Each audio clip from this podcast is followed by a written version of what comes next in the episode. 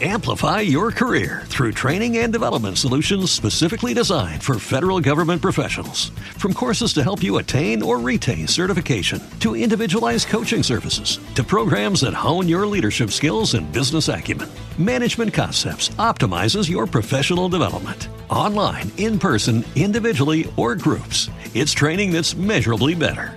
Learn more at managementconcepts.com. That's managementconcepts.com. El análisis del día con visión global.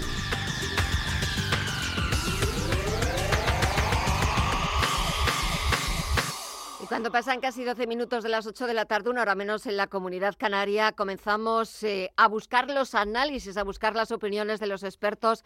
Y nuestro primer análisis es con José Ignacio Gutiérrez Lasso, presidente de MG Valores. Muy buenas tardes, José Ignacio. Muy buenas tardes, Gema. Bueno, ¿qué, tal la garganta? ¿Recuperado?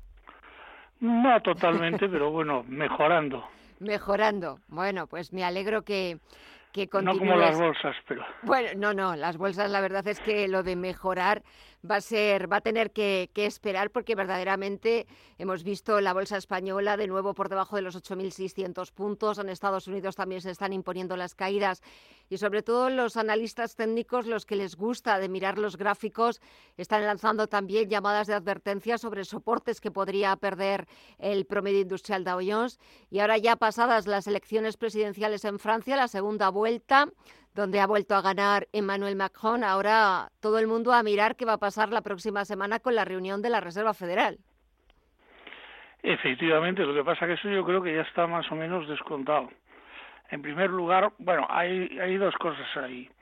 Las bolsas están bajando porque el fantasma del COVID en eh, China pues ha vuelto a despertarse y se ha despertado de una forma relativamente violenta o por lo menos las medidas del gobierno chino son como muy estrictas para, para lo que hay, ¿no? Porque al fin y al cabo, pues me parece que en toda China ha habido 13 muertos y claro, en un país de 1.200 o 1.300 millones de habitantes, pues no parece que sea preocupante, pero bueno, y entonces pues tienen la ciudad de Shanghái sitiada, en fin, que eh, los barcos del puerto de Shanghái cargados no pueden salir con mercancía, es decir, lo que hay es miedo otra vez pues a, a, una falta de aprovisionamiento porque lo que es lo que llamamos o lo llaman la fábrica del mundo bueno pues pues no está segura de aprovisionar eh, lo que necesitamos. Eso vaya por ahí. Y en segundo lugar la victoria de Macron es una victoria aunque no lo parezca por los números absolutamente pírrica absolutamente pírrica y eh, dentro de menos de dos meses, el 12 y el 19 de, de junio, tenemos las elecciones legislativas y ahí muy probablemente, muy probablemente uh, esa victoria que parece en solitario y absoluta, veremos que, que no es así.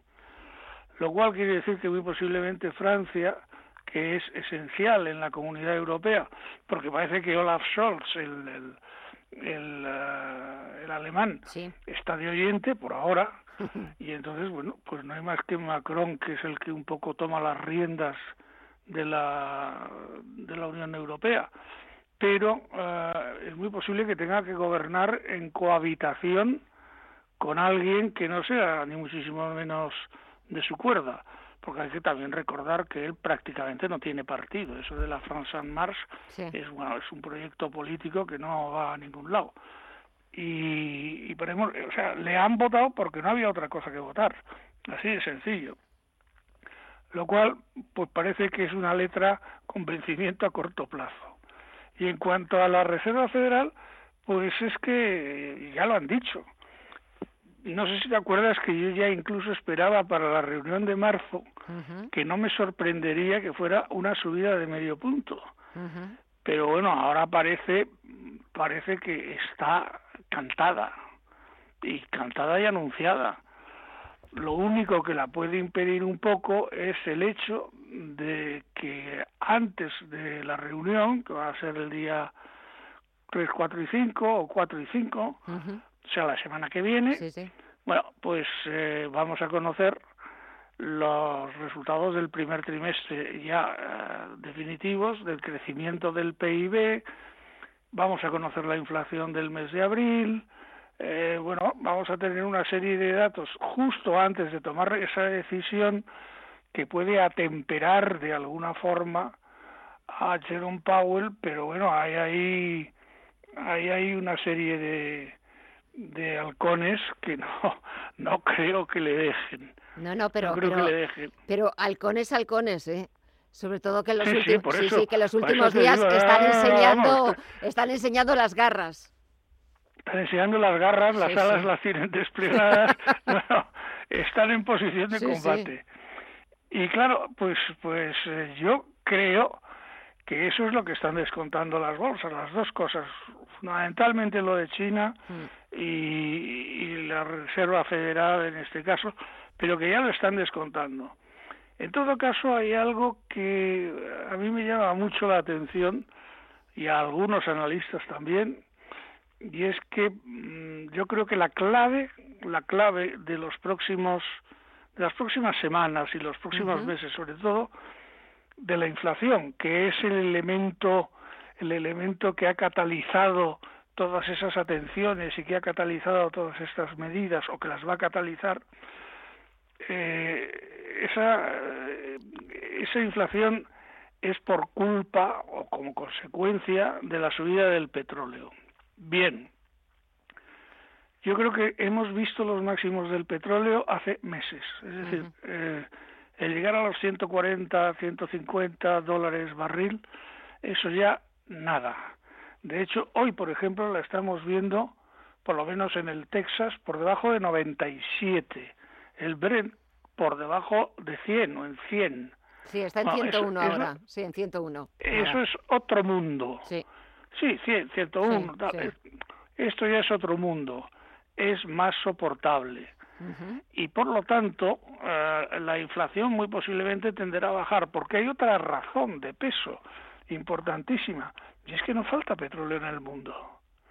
Es decir, no ha disminuido un barril la producción de petróleo en el mundo.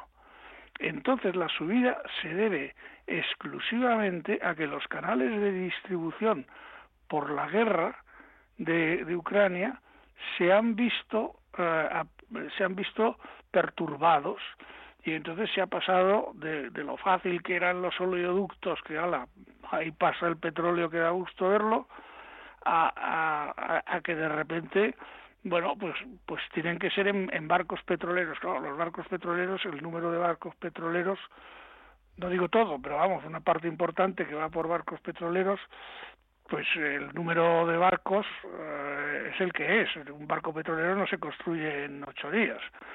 Y entonces ahí hay un cuello de botella, pero eso es todo. Pero que conste una cosa, se producen en el mundo cien mil, eh, no, 100 millones de barriles diarios. Y el mercado, desde hace tiempo, y el mercado consume 100 millones de barriles diarios. Luego, por lo tanto, esas cosas que se han dicho y se han pedido a la OPEP de que produzca más, pero si es que mm, porque produzca más, lo único que hace es inundar el mercado, pero nada más.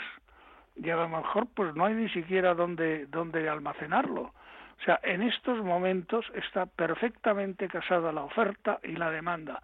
No hay ninguna razón para que los precios, salvo esos cuellos de botella, no hay ninguna razón para que los precios estén a estos niveles. Y yo apostaría porque lo tendríamos a 80 dólares en un plazo relativamente corto. Y bueno, 80 dólares es, es muy razonable.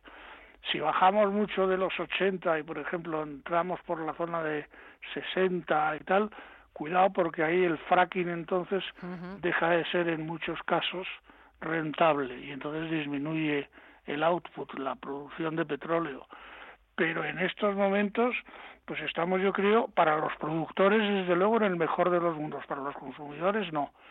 Pero no hay razones evidentes para que el petróleo esté a 110, 120, no, no, no, no, no. El petróleo me parece muy bien que esté ahora entre 80 y 100 en cuanto en cuanto pues pues se hayan resuelto esos cuellos de botella.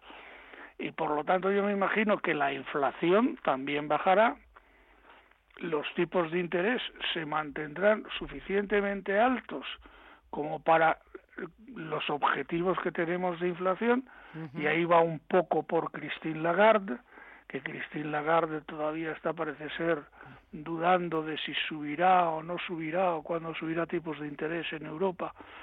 Bueno, yo creo que Luis de Guindos, por si las moscas, ha dicho, Oye, que, Miren ustedes que en julio, en julio, claro, porque es que Christine Lagarde, es que, vamos a ver, no quiero ser crítico, pero cuando los franceses como Trichet o como Christine Lagarde están a cargo del Banco Central Europeo,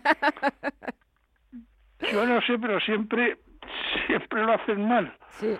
Vamos, o sea, lo de ya fue, de, ya fue, de, fue de libro. De Tedeo. Sí, sí, fue de, fue de libro para enmarcar y no y, leerlo todos los días para no hacerlo para no hacerlo igual de mal para intentar sí pero ahora Cristina Lagarde está empezando a dudar de si subir tipos y empieza a decir que a lo mejor sube este año. Entonces, claro, ya ha cortado Windows y ha dicho públicamente, no, no, para julio tenemos. Y ya está, y ya está yendo tarde, ya están yendo tarde. No, claro. y además es que tenemos los otros halcones, los nuestros, los alemanes. que no, hombre, hombre, pero estos son además ya viejos, o sea, son, viejos conocidos. muy conocidos y con las garras ya verdaderamente desarrolladas.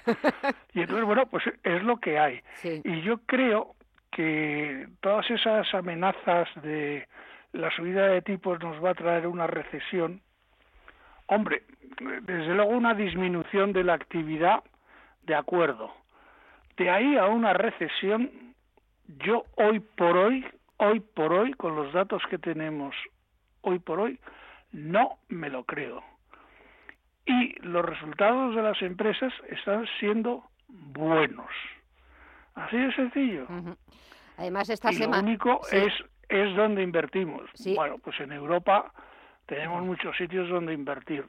Ahí hay que hacer una aclaración pequeña, y es que en el caso de España ha provocado un tremendo escándalo entre inversores de fuera, vamos, en las casas grandes, el tema de Indra, ¿no? Ah, el asalto a Indra, que es una conocidísima empresa eh, tecnológica española, que además es de una calidad suprema, bueno, el que está recibiendo el trato por parte del gobierno, ese asalto, eh, ese pillaje, luego a mí me han dicho otra cosa, pero claro, yo no, sé, no, no me la creo, pero bueno, me ha, me ha puesto que bueno, Indra es la que hace los recuentos electorales en muchísimos países, porque tiene el mejor sistema de recuento. Y dice, claro, también lo hace en España. Yo sí, dice, bueno, pues eso se lo va a quedar, se lo va a quedar Pedro Sánchez. Mm, Digo, pues, caray. Pues dice, no, que tenéis elecciones dentro de un año. Digo, hombre, no, no me fastidies, déjame dormir tranquilo. Pues sí, la verdad Pero es bueno, que, las cosas son las que son. Sí, las cosas son las que son y es cierto que... Y entonces, quitando la banca española, yo he detectado fuera que realmente eh, es lo único que estarían comprando en España.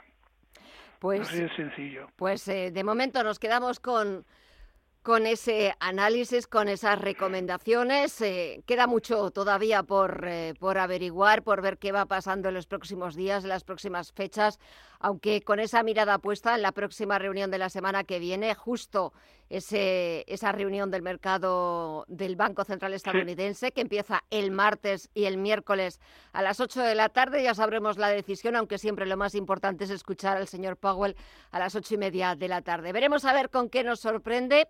Y el próximo lunes tenemos programa más cortito de 8 a 9 de la tarde. Contamos contigo, José Ignacio.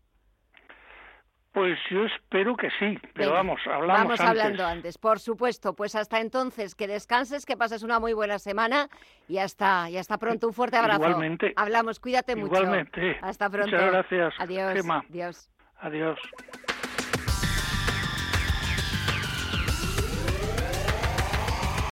Amplify your career through training and development solutions specifically designed for federal government professionals. From courses to help you attain or retain certification, to individualized coaching services, to programs that hone your leadership skills and business acumen, Management Concepts optimizes your professional development. Online, in person, individually, or groups, it's training that's measurably better. Learn more at managementconcepts.com. That's managementconcepts.com.